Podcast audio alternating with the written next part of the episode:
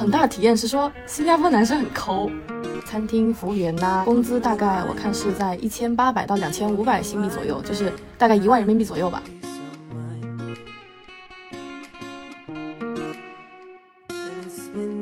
Hello，大家好，这里是 T 哥的新邮件，我叫 T 哥，目前在杭州创业，是一个叫做群享的小公司的联合创始人。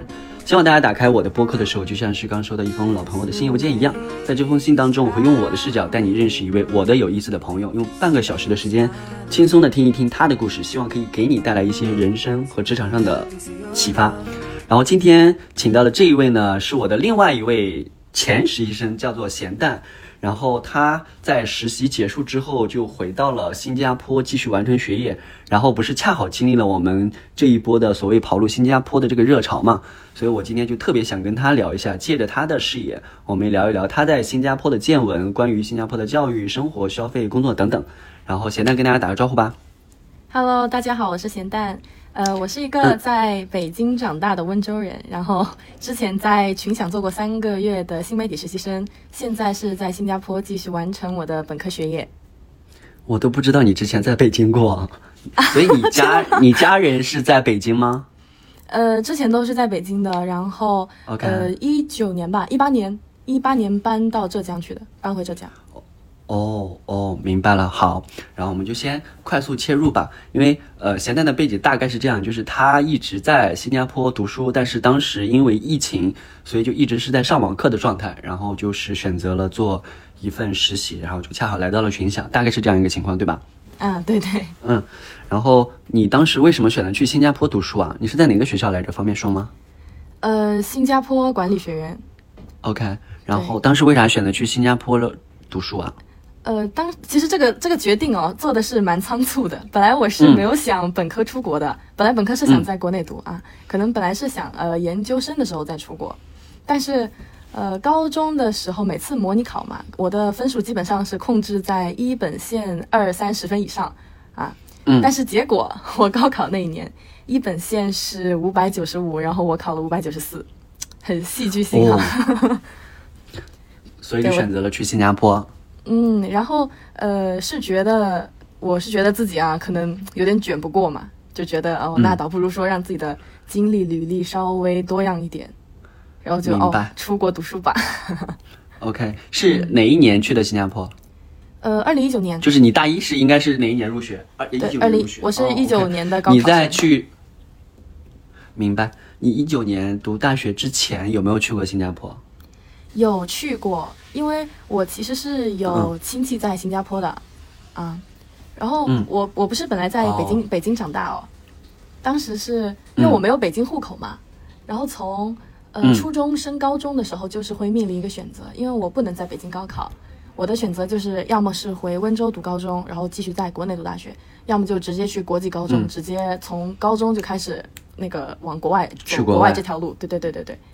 然后因为爸妈是生意人嘛，然后他们的想法是说，觉得要让我有那种在温州有一个自己的朋友圈、交际圈，可能未来做事比较方便，所以最后的选择就是就是高中回温州。温州对，但其实那个时候就为嗯去新加坡打下基础了，因为当时的第二个选择如果是出国的话，选择就是新加坡，嗯，了解所。以本科就是就是没有别别的什么想法，就如果出国的话，哦，就是新加坡。嗯 嗯，哎呀，温州温州人太厉害了。你们家是做什么生意的我们家是做服装生意，就是服装生产，做工厂。了解。嗯所以，嗯嗯，好，我们继续。呃，你对新加坡的第一印象是什么？我刚来就是觉得这个地方啊是真的小，我刚才还特地去查了一下，新加坡也就八分之一个上海大。八分之一上海哦。对，这么小就是这里的话，呃，它从最西边到最东边的地铁站，坐地铁的话大概是一个小时二十分钟吧，开车也就四十分钟这样就没了。我的天，对，这就坐地铁北京三环都出不了。对，因为小时候在北京长大，然后就会觉得哇，这个国家是真的挺小的。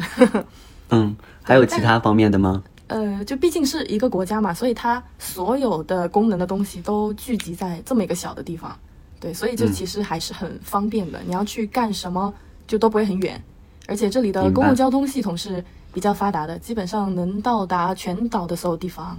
嗯，嗯，所以就是小，但是很精致。人口多吗？人口多吗？新加坡的话，其实人口密集度算比较大吧，而且这里就是不同国家、不同种族、不同宗教都汇集在这里，基本上你能想到的亚洲面孔在这里就是都能见到。啊，明白。洋人的比例会比较小吧，可能主要还是以华人种族为主，占百分之六七十应该是。嗯，OK，明白。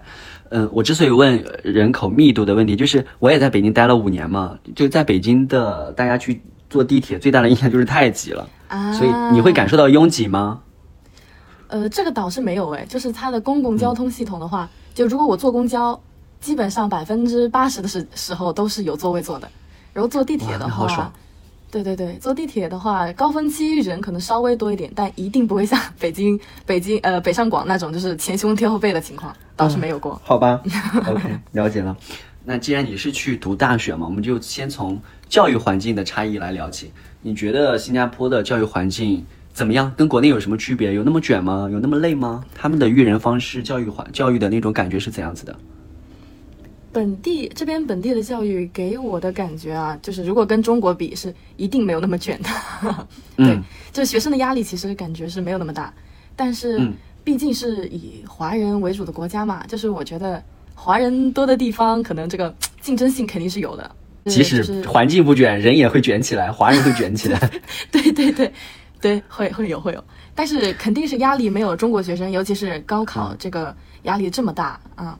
而且感觉他们可能的，呃，我有个叔叔是在这里嘛，然后我有时候会看到他们家两个小孩，他们是从小就是接受新加坡教育的，然后我会觉得他们可能就是教育上可能可能会更多注重于多样化吧。嗯，全面发展。对对对对对，然后教育方式也比较丰富一点，然后所以小孩会面临很多的这种考试压力吗？他们的他们的考试压力，呃，虽然我不太懂新加坡的这个，就他们从小的那个教育系统啊，但是我只知道他们有一个很重要的考试，是不是像我们的高考，是有一个在大概初中年龄有一个很重要的考试，但是压力是一定没有我们这么大的。明白明白。大学呢？你描述一下你在读大学的，你现在是大几？我现在是最后一年了，就是大四。大四对吧？对对对。OK，你描述一下你这个大概一天或者就一个礼拜你的课程的安排，你自己的生活状态是怎样子的？在大学校园。啊，OK，我先我先大概讲一下这边的那个大学的情况吧，因为嗯，就是亚洲前五的话有两所大学在这边嘛，一个南洋，一个国大，对这两所，所以就是呃，我了解到的，他们如果是本地人的话。他们是，比如说通过教育，然后说通呃去考上这两所大学的话，呃，通过本地朋友他们的讲的话来说，就是只要你稍微用功一点，不要不读书，就是没有那么难。啊啊！我的妈呀！好的，就是在这里你会感觉见到哦，我是国大学生，哦，我是南洋理工学生，是很平常的事情，很普遍，很普遍，不像我们国内说，哎，我是清华，你是北大，哇，你好厉害啊！对对对对，嗯。就没有那种哇，没有那种哇，因为太平常了。嗯嗯嗯，你的生活状态，在学校的生活状态。我的话，我现在上课的话，我感觉呃，我的上课安排其实是比较轻松的。呃，因为他这边不同学校的话，就是你们的教育系统和时间安排都是不一样的。可能有些学校是说，呃，会有很多，比如说你要做报告啊，然后你要写论文，然后再加上考试，所有的。加在一起来算一个成绩的嘛，但是对于我来讲，呃，我现在修的课程的话，其实呃，我不知道要怎样去形容，但是我只是靠一个考试成绩。哦，管理学，管理学。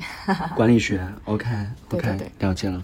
课多吗？课多吗？课的安排其实并不是很多，嗯，就是我觉得对我来讲啦，因为因为我还是有很多的时间去做一些其他的事情的。所以其实大学的生活还是蛮轻松的。那我有个问题，就是因为我是在国内上学嘛，但就是大家在国内上学，如果说不是特别好的大学，大部分的大学生其实，在大学里面是放 放羊的一个状态，就是课程随便弄一弄，然后过了，只要考试不挂科，然后自己平时也玩一玩，好像大学也没啥，就是个玩，就是个，就是大家很散，很散漫。我不知道在新加坡是一个什么样的状态。在新加坡的话，呃，我是觉得。如果是作为大呃在大学生活中啊，就如果留学生是一定有，呃散漫状态的，就是放羊状态。嗯，对我觉得留学的话，你的学习状态和生活状态完全是靠你自己的选择和你的自觉。了解。对，因为其实说实话，我身边的确有有一些就是有一些富二代，就是可能真的是父母就是说啊镀金然后送出来，他们真的是放养状态，尤其是再加上网课网考嘛，然后甚至有些人会去花钱找代写，这些都是有的情况。嗯，明白。对所以这一点其实是差不多的。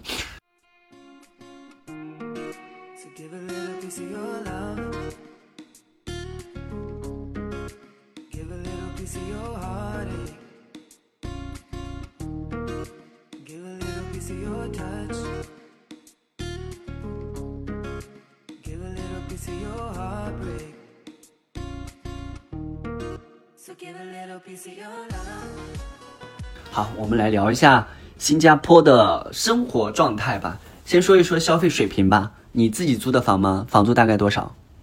呃，新加坡这个地方吧，我觉得它消费的最高的一个 part 就是住房，因为它真的是嗯寸土寸金啊。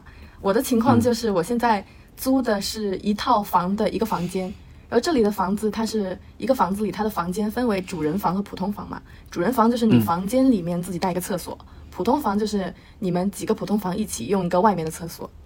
那不就是主卧和次卧的区别吗？啊，对，差不多差不多。然后这里的就是房子可能分为呃政府建房，就是最多新加坡人住的地方，也是比较便宜的房子。然后就是公寓，就设施比较好，然后有门卫、保安，然后什么那种烧烤区，很多设施的那种。再最贵就是别墅了啊。然后嗯我住的是呃政府建房的主人房，我的一个月的房租。房租加上水电的话是一千五百新币，就是七千五人民币一个月。哦，嗯，七千五一个月，而且还是一个次卧，是吗？是主卧，我的主卧。然后我们一套一套是三个房间，然后我是主卧，我是一个月七千五。所以七千五这个是一个在当地来看是一个普遍的水平，还是说偏高，还是说偏低？呃，怎么讲呢？因为新加坡它其实前两年我觉得它的消费水平和北上的水平差不多。就我一九年来的时候，嗯然后我去年的时候在这里也都还好。我去年住房其实比现在便宜蛮多的。然后是今年一年啊，新加坡从它开放之后，它从房租、然后水电到所有东西全部起价，房租大概起了百分之三十、三十到四十左右。啊，所以就是因为这国国内的这一波的跑路新加坡的热潮带带动起来的吗？呃，这个也只能说是因为新加坡开放，然后就是因为疫情封了一段时间嘛，的确是有很多很多别的国家人一下子涌进来造成的，但是也的确有很多人中国人过来，这个能感觉到。明白，我感觉嗯大多数应该都是中国人。我不知道你知不知道这个事儿，反正就是在国内疫情最严重的一段时间，大概就一两个月之前吧，好像是，嗯还是三个月前，就有一波说，哎呀，好像所有人，就所有有钱人，所有的大佬都在去新加坡，啊、然后大家都在讨论说，哎呀，新加坡，新加坡，都去跑路坡村了，大概都这么传，然后我们都很纳闷儿啊。嗯，我有有一个有一个小故事，就是。呃，有一个朋友，他是做那个房产中介的嘛，新加坡他是做嗯房产中介，对。然后他通过中国朋友的介绍，就是有好多那个，可能也是大概去年、今年的这段时间，有很多中国富豪过来。然后、对，然后他是通过中国朋友介绍，有很多中国富豪就是通过他，然后买了新加坡的那种洋房，就是别墅嘛。然后我这个做房产中介的朋友，哇，一下子就赚到盆满钵满，发家了对，换车买房。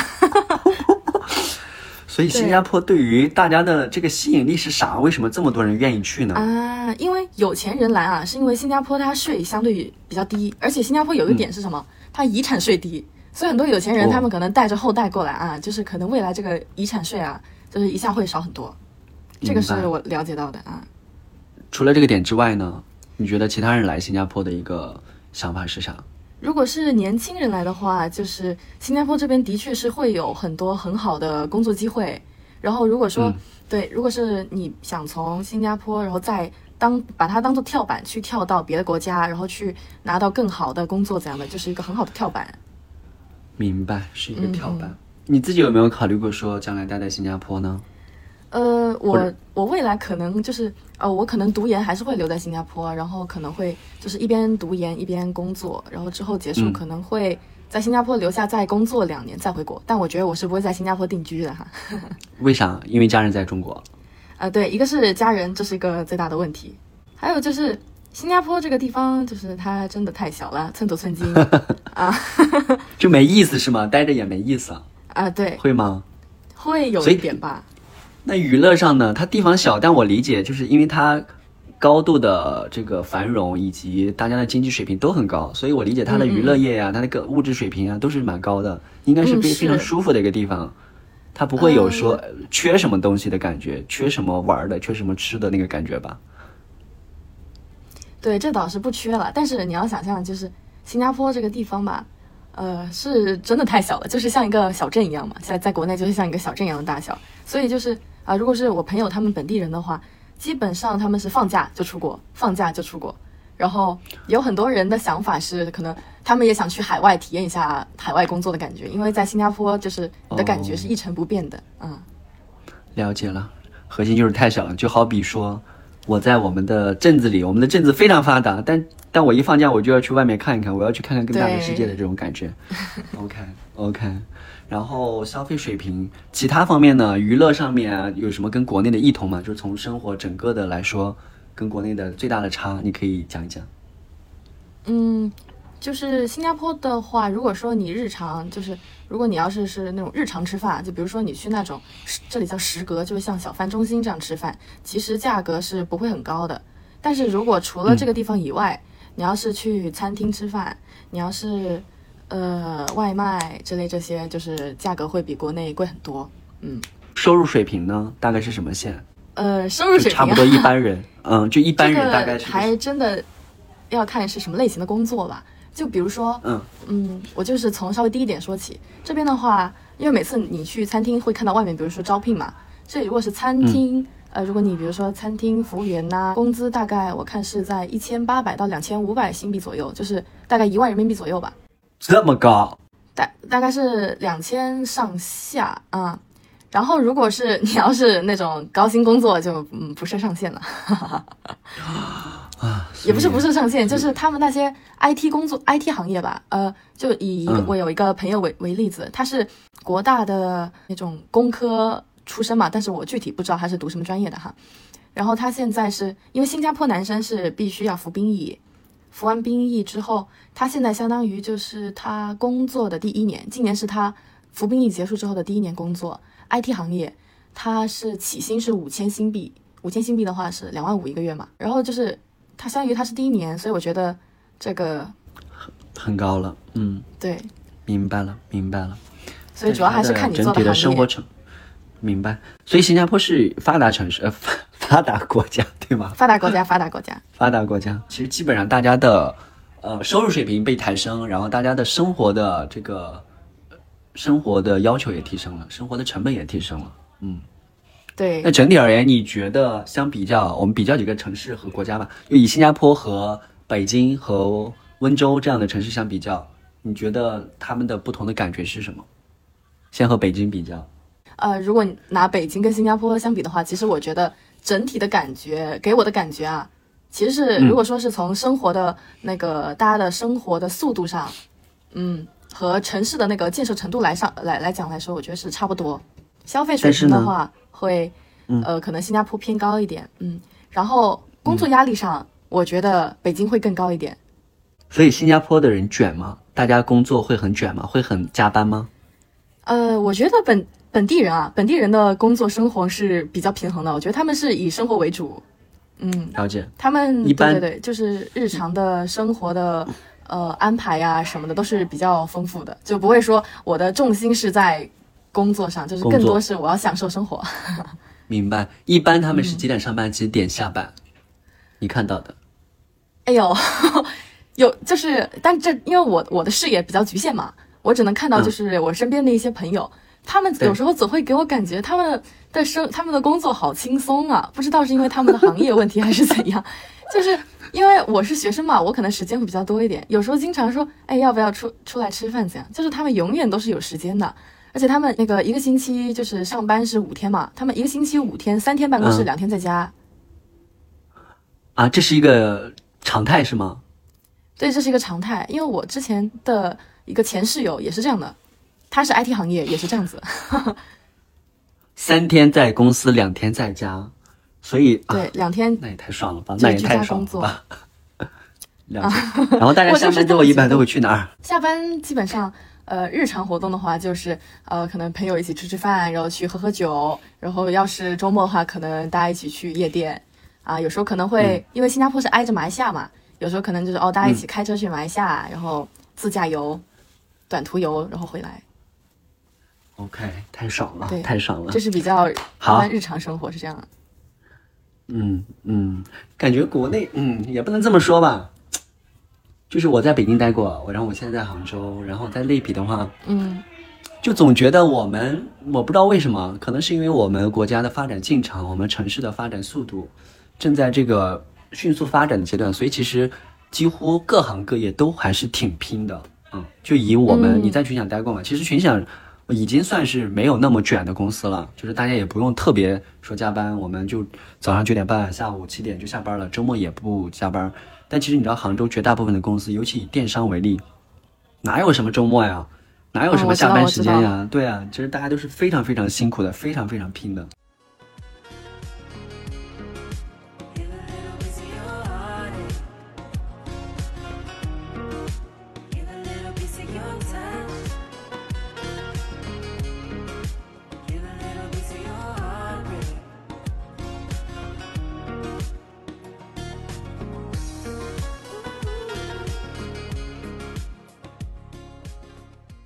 到了八卦时间，讲一讲你跟你新加坡男友的故事，你们怎么认识的？呃，我们是在比较不靠谱的地方认识的，你猜猜？夜店。对，哎，我先问一下，新加坡的普通人，大家一般都讲什么话呀？讲的是英语还是普通话还是什么？啊，这个我刚刚要讲的忘记了，就是、嗯那讲，呃，新加坡的话，第一语言是英语，然后，但是在新加坡的话，如果你过来的话，你看到华人面孔，你跟他讲中文的话，大部分人是懂中文的，但是他们的年轻一代，尤其是可能我们同年龄的这一代吧，就是他们比较注重英语教育，所以可以相当于说他们英语是母语，然后中文是第二语言，大部分可能中文是比较差，除非是除非家里是那种全华人环境的以外，OK OK，嗯。所以大家年轻人还是更加偏向于说英语作为主要的语言。那你跟他的这个在一起的感觉是什么？感觉是怎样的？啊跟国内的男生有区别吗？呃，我刚认识他的时候，因为是在夜店认识的嘛，然后我就觉得哦，这个地方挺不靠谱的。然后他现在也承认，他刚认识的时候想法也是比较不靠谱的啊。然后在后面，在后面就是呃，他可能经常约我出去哦，吃吃饭、聊聊天嘛，就觉得哦，这个人不错啊，还蛮有趣的。那段时间嗯。我事情也很多，我就是又什么开学啊，又是很多活动啊，而且那时候我正好要搬家，然后他那个时候哇，就是一直在帮我，就是我所有事情他能开车接送就一直接送，然后我搬家这个大头就是基本上是他帮我安排妥当，啊，然后嗯。平常可能就是经常一起啊出去吃东西啊，然后可能一起去开车去马来西亚短途游一下，然后这个是前面认识的过程，我就会觉得哦，嗯。这个人是蛮靠谱的，而且他是九五年的嘛，比我大六岁，啊，你是零一年，我也九五的，九五比你大六岁吗？你是零一我？零一年的，嗯，行吧。然后我会觉得、嗯。哦，这个人比较成熟稳重吧，情绪比较稳定，然后处理事情的效率也比较高，然后这几点对我来讲是比较重要的。我也觉得是认识他之后，生活也变得更丰富了啊，就是可能比之前在新加坡的生活更丰富，而且给我带过来的都是积极正面的影响、啊。然后我们相处也比较轻松吧，然后他嗯长得也不错，所以。一会儿把照片发过来，我看看啊。所以也觉得哦，我也没有谈过新加坡人嘛，因为我可能前之前的那个恋爱都是中国人，嗯，就觉得、哦也可以试试。嗯。后面就是因为我在跟他谈恋爱之前，我有看到过一些别人分享经历的帖子，就是说跟新加坡男生谈恋爱嘛，然后很多人他的很大的体验是说新加坡男生很抠，但是就我就我个人经历而言啊，我是觉得这点可能还是看你选择的人吧，因为我觉得可能是抠的人哪里都有，对。OK，如果是跟中国男生的区别，首先最大的一点的话，就是语言语言交流沟通上面的嘛，因为毕竟是他是英语母语，然后虽然会讲中文，但是很烂。OK，嗯然后我跟他相当于是反过来嘛，我是中文母语，英语第二语言嘛，所以很多时候可能交流沟通上会有一点的那个小困难，没有办法，嗯很多时候很多事情没有办法一吐为快那种感觉。明白。嗯，然后呢，其他方面呢？就是呃，他也是毕竟是华人家庭嘛，所以我觉得在文化上啊、三观上啊，还没有很大的差异。呃，有可能是目前还没有发现。你们处了多久了？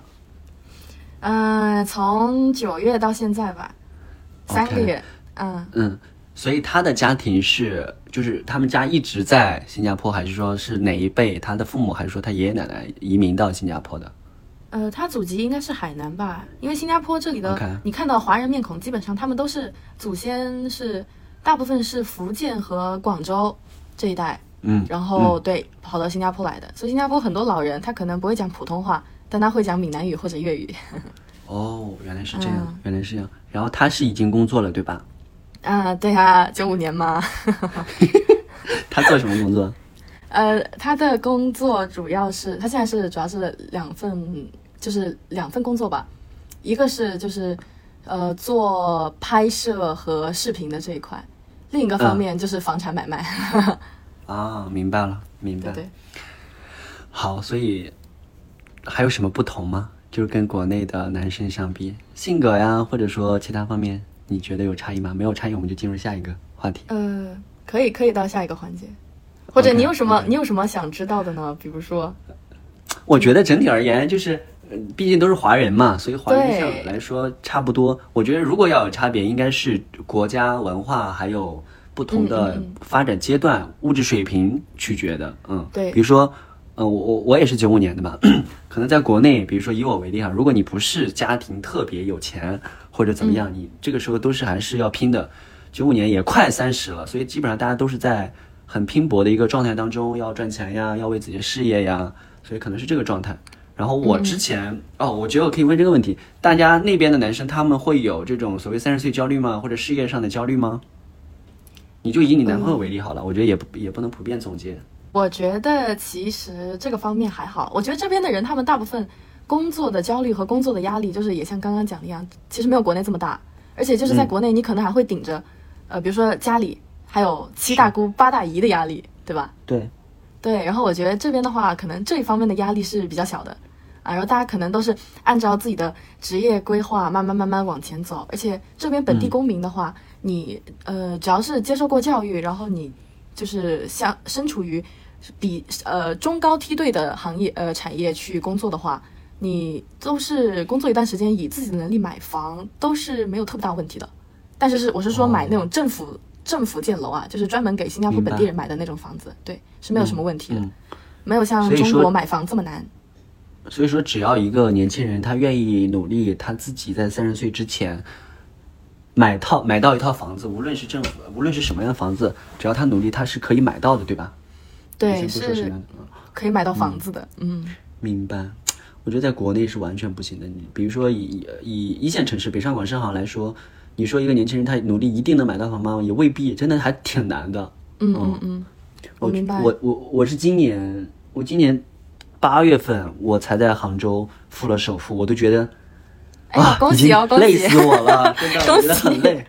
对，但是我买房之后，就是我对于房子这个概念也没有那么的重了。我觉得国内大家对于房子的这个执念还是挺深的，就是嗯男生一定要有套房，然后这个女生的家庭也会去看男生有没有房，来作为他是否安全呀、靠谱啊，以及一系列的保障的这个问题。但我自己买完房之后，其实我对于房这个事情的那个重要性也想的没有那么重了，它可能就是在哪儿。它对于我而言的，我觉得最大的作用就是，我自己有一个安全感，说，哎，我在这儿有套房子，嗯，然后我手里的钱可能也不知道做干啥，然后买一套房子放在这儿，然后以后再说呗。倒不是说用它作为一个证明自己，嗯、资产呀，或者说证明自己跟比别人强啊这样的一个东西，就完全没有什么可说的。但是其实对于绝大部分的人来说，还是挺难的，嗯，还是挺难的。买到房很难，嗯然后这个房子的意义，我觉得被过于夸大了，嗯我也是有这种感觉，就是是吧？感觉在国内，对对对，房子是个被看得很重，但是又比较难得到的东西。是是，然后你买到一套房，你要供三十年，这三十年对于绝大部分的家庭来说，第一，你买房的时候全家老少一起给你，对吧？凑钱还是干嘛的？还房贷你自己要背一辈子。然后一般人都是买了房，可能就结婚了。生小孩了，你会面临各种压力，孩子的教育问题，然后家庭，然后你自己的工作，然后加上房贷，其实是一个压力重重的一个状态。嗯，嗯，好，我们进入到下一趴，疫情这个话题，我不知道到时候能不能放出来，我们先聊好了。啊，因为新加坡其实对于疫情的这个这个防护还是挺挺先进以及挺开放的。最开始我觉得好像也是跟国内一样，但后面很快就放开了，嗯，而且是非常积极大胆的放开了。是嗯。是，你的体感呢？从疫情这个角度，呃，从疫情开始那个时候的，我是觉得它对我的大学生活影响是很大的，因为我二零一九年的十月过来的嘛，然后二零一九年年底就是疫情的开始，也就是我我在新加坡待到呃二零二零年三月，也就是我在新加坡待了六个月之后，彻底因为疫情，然后我回国了，相当于我的大学生活，其实我只感受了前六个月，嗯，之后全部都是在网课，然后我就觉得，因为我前六个月感觉生活是非常丰富的啊，每天都很满很充实，然后突然一下疫情，我就觉得。我感觉我就是失去大学生活的感觉，嗯，每天就是在家里过着一样的生活，起来看着电脑，然后也是因为这个原因嘛，所以我当时在家待了几个月，我真的实在受不了，我才自己去杭州，我才开始实习，嗯。啊，嗯嗯。然后再后来是，呃，我当时二一年的六月又回来这里嘛，但那个时候新加坡还是处于风控期间。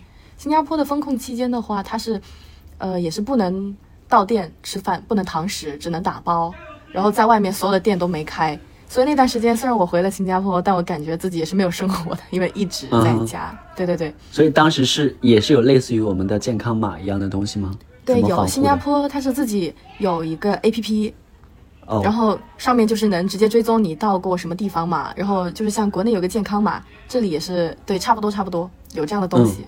嗯嗯然后是在今年年初吧，我记得去年年底十二月还是今年一月左右的时候，然后开始开放，因为经济不景气了嘛，所以就是这个开放是必然的啊。然后一下子开了，开了之后，呃，就是跟现在可能国内的情况差不多，全民感染哦，全部都感染。嗯嗯，然后。嗯你当时有感染吗？我当时是我七月份的时候中的，但是那个时候国内对呃这个的态度还是比较严肃的嘛，就是我爸妈还是会经常跟我讲说，哎，你不要出去跑啊，要一定要小心啊，一定要做好防护啊，一定不要出门呐、但其实因为这里那时候已经开放了，所以我爸妈虽然那样讲，我也那样答应着，但是我还是该干嘛干嘛哈。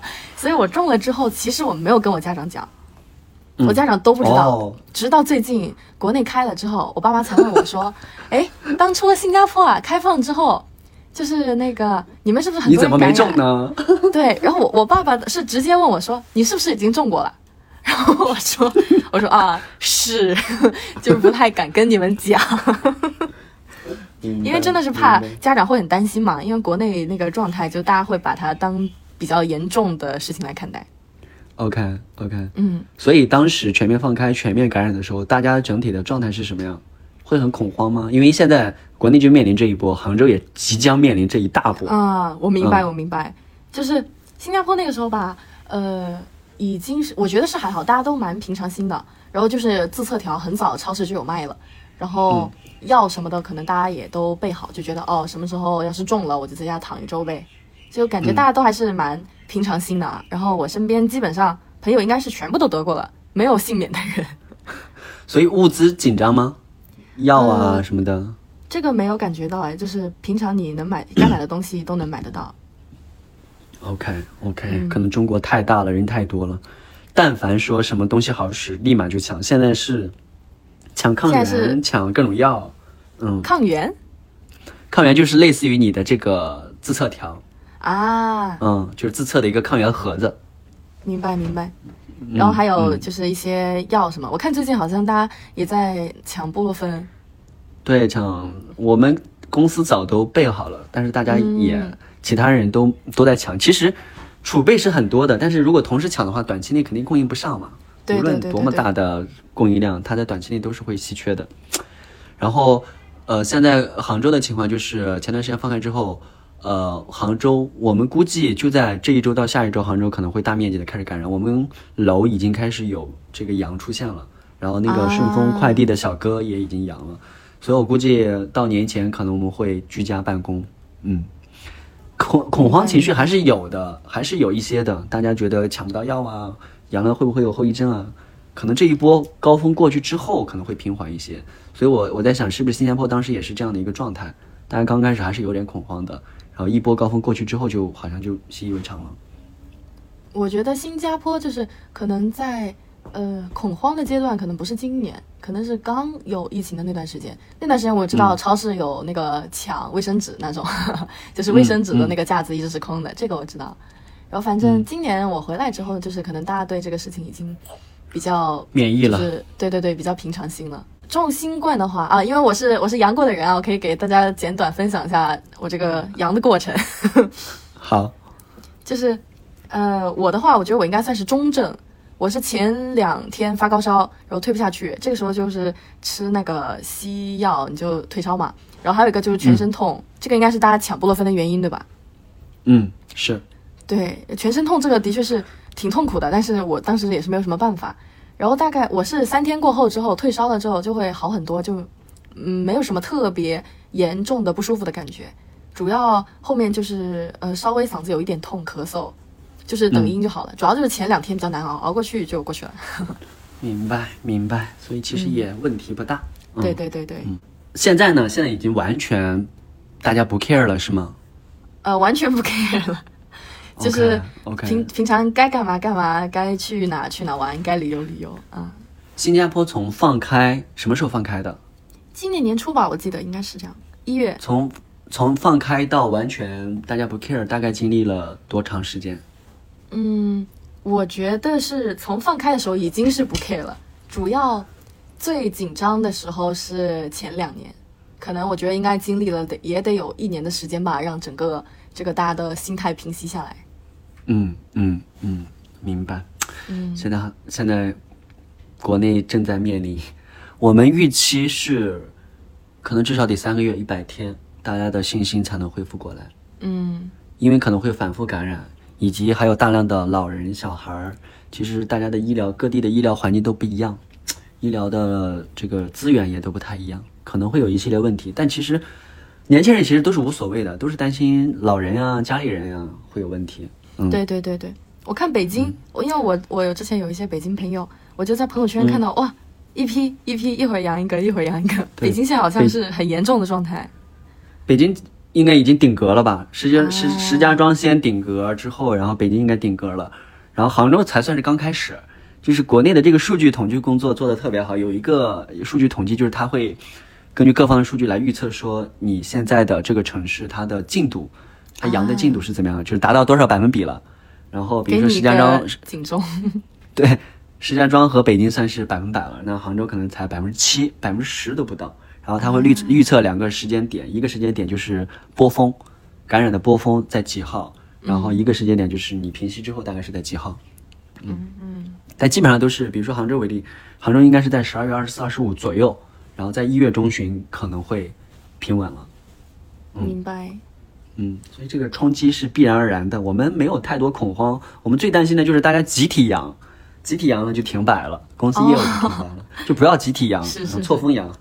嗯嗯，好，我们在最后再概简单的聊一聊，就是因为第一你是零零后嘛，第二就是你在杭州，呃，在杭州、在温州、在北京都生活过，然后你现在在那个新加坡留学，就是我想通过，就是你作为一个零零后，你怎么去看新加坡与中国？怎么看出国和在国内待着不同的这个感觉？你是怎么想的？我觉得可以泛泛的谈一下感受。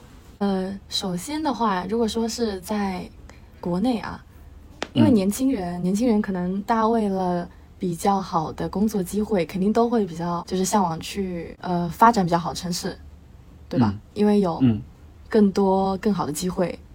然后其实出国也是同样的概念，你你出国肯定也是为了更好的机会才会出国，对吧？嗯嗯，然后其实我觉得，呃，如果说你是有能力的人，就是比如说，呃，就比如说以他们那些，比如说做 IT 行业，或者就是那种高薪行业，你自己就是有技术在身上、有本事在身上的人，我是觉得，呃，你就去，对你来讲有最好机会，就简单来说就能拿最多钱的地方。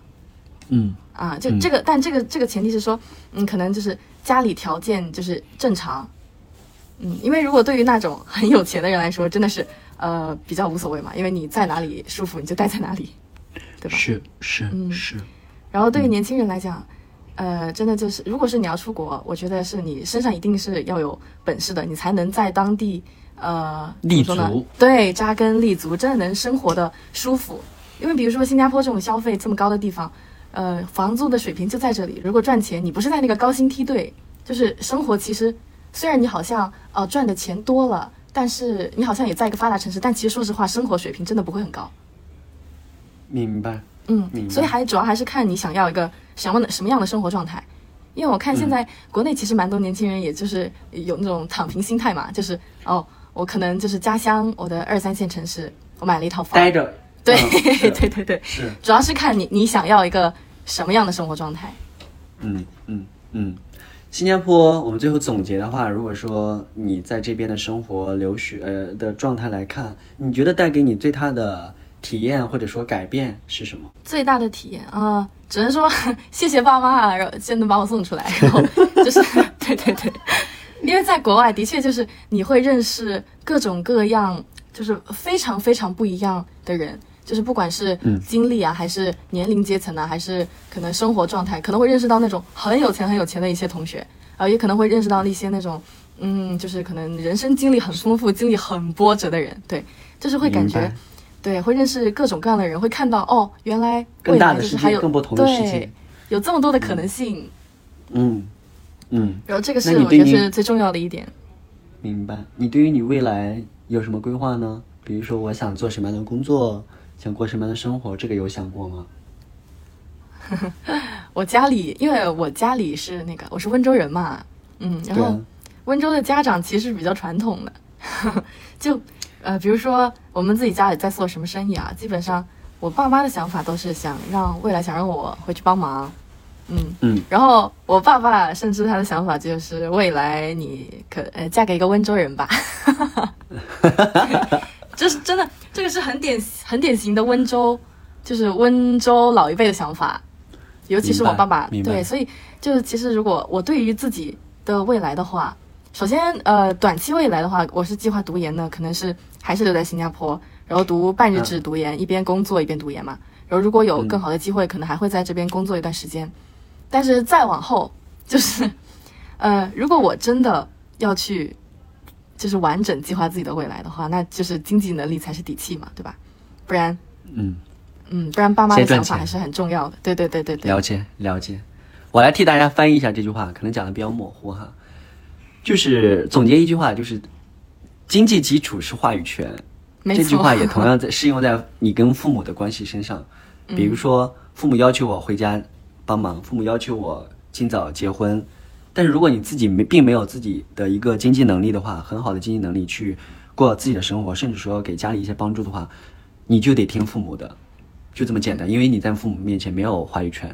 没错。嗯哎，所以你爸妈知道你谈了一个新加坡男友吗？我前两天啊，我现在在想这个事情，可能我要循序渐进的给他们打个基础。我前两天打电话的时候，刚跟他们招了我的恋爱史啊，然后。就什么，我就是直接讲哦，我初中谈一个，高中谈一个，大学谈一个，我大学之前谈一个，然后分了嘛，我说都分了。我妈问我现在怎么样，现在是什么情况，我先讲我现在单身，因为我你知道妈妈的那个 妈妈的那个直觉是真的很准，我妈就直接问我说，你现在有没有在谈恋爱，跟哪个国家的人谈恋爱？她直接问我说跟哪个国家，对，完了，那她一定已经知道你跟新加坡男生在一起了。反正我暂时还是讲 哦，我现在是单身，可能未来再看吧，收手，跟他们招。